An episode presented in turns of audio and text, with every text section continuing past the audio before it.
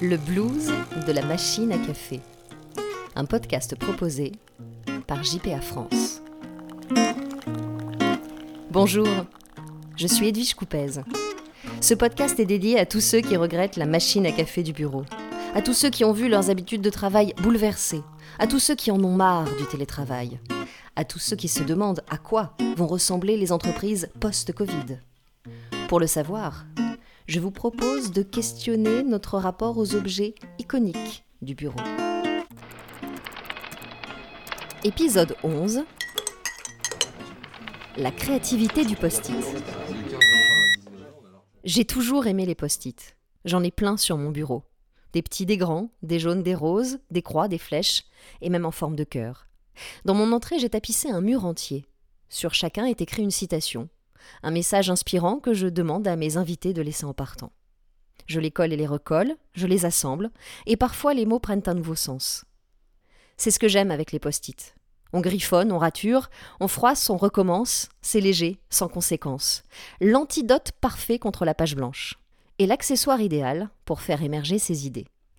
Alors quelle joie, quand j'anime un atelier d'idéation, de voir tous ces papiers colorés couvrir le tableau et chacun venir les commenter, les enrichir, les relier. Surtout, ne rien jeter. Ma partie préférée, c'est le garage box, la case à part qu'on néglige, avec les idées qu'on croit mauvaises ou qui ne trouvent pas tout de suite leur place. Un conseil, laissez infuser et revenez-y. C'est souvent la dernière pièce du puzzle, celle qu'on avait sous les yeux mais qu'on n'avait pas tournée dans le bon sens. Ces ateliers sont essentiels pour les entreprises qui s'engagent dans une démarche RSE ou qui s'interrogent sur leur raison d'être.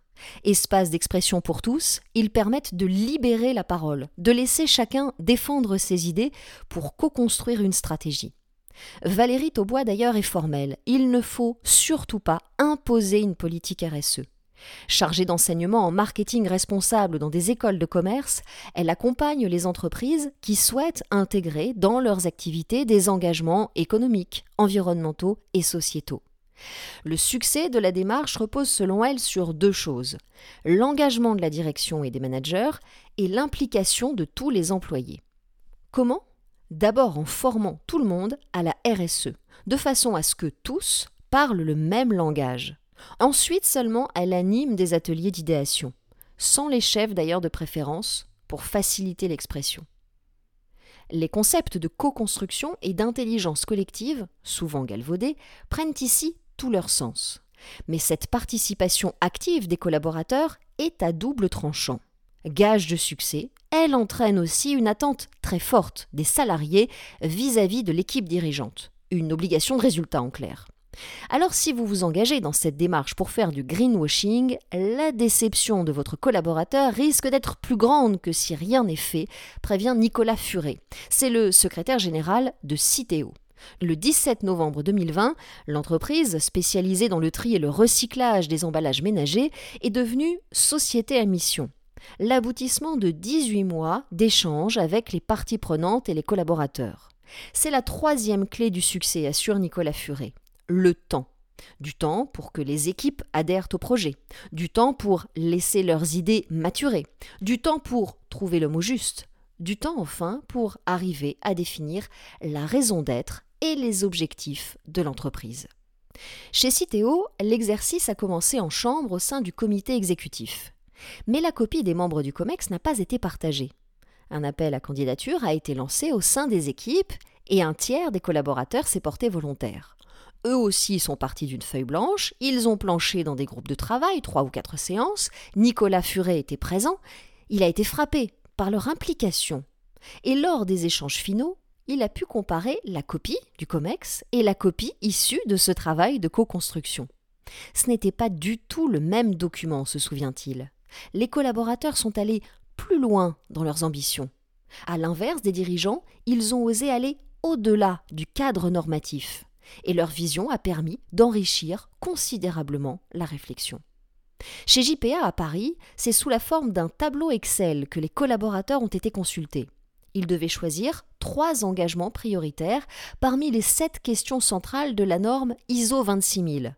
Malgré son nom, il ne s'agit pas d'une norme, elle n'est pas certifiante.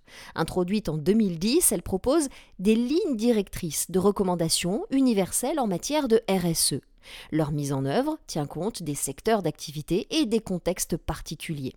Les collaborateurs de JPA à Paris devaient identifier trois thématiques pertinentes avec leur secteur d'activité, parmi les conditions de travail, l'environnement, la loyauté des pratiques ou encore la gouvernance. Et avec pour chaque thème, ils devaient indiquer le niveau d'engagement de JPA sur ce sujet.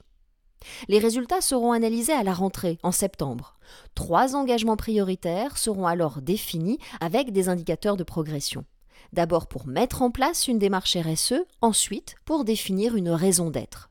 On va se servir de JPA comme d'un petit laboratoire avant d'aller conseiller nos clients, explique Charlotte Parot. Elle est responsable du département droit social chez JPA France et elle porte le sujet de la RSE et de la raison d'être.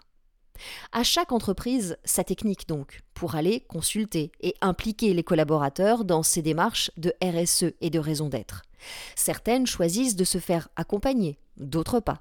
Mais dans tous les cas, l'échange d'idées est essentiel. Plusieurs méthodes existent. Il peut être demandé aux équipes de dessiner l'entreprise sous la forme d'un arbre, les racines représentant les valeurs et les ressources de l'entreprise, le tronc, son image, et les branches, ce qui peut la faire grandir. Ou alors sous la forme d'un bateau, avec les ancres qui empêchent ce bateau d'avancer et les leviers qui pourraient lui permettre de prendre la mer.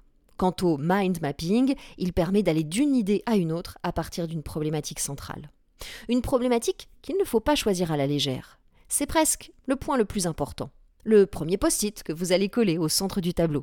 La question de départ que vous allez soumettre à votre équipe. Et elle n'est pas la même que vous vous engagiez dans une démarche RSE ou que vous vous interrogiez sur votre raison d'être. C'est ce que nous allons voir dans le douzième et dernier épisode de ce podcast. Le blues de la machine à café, un podcast proposé par JPA France et réalisé par Elvish Coupez.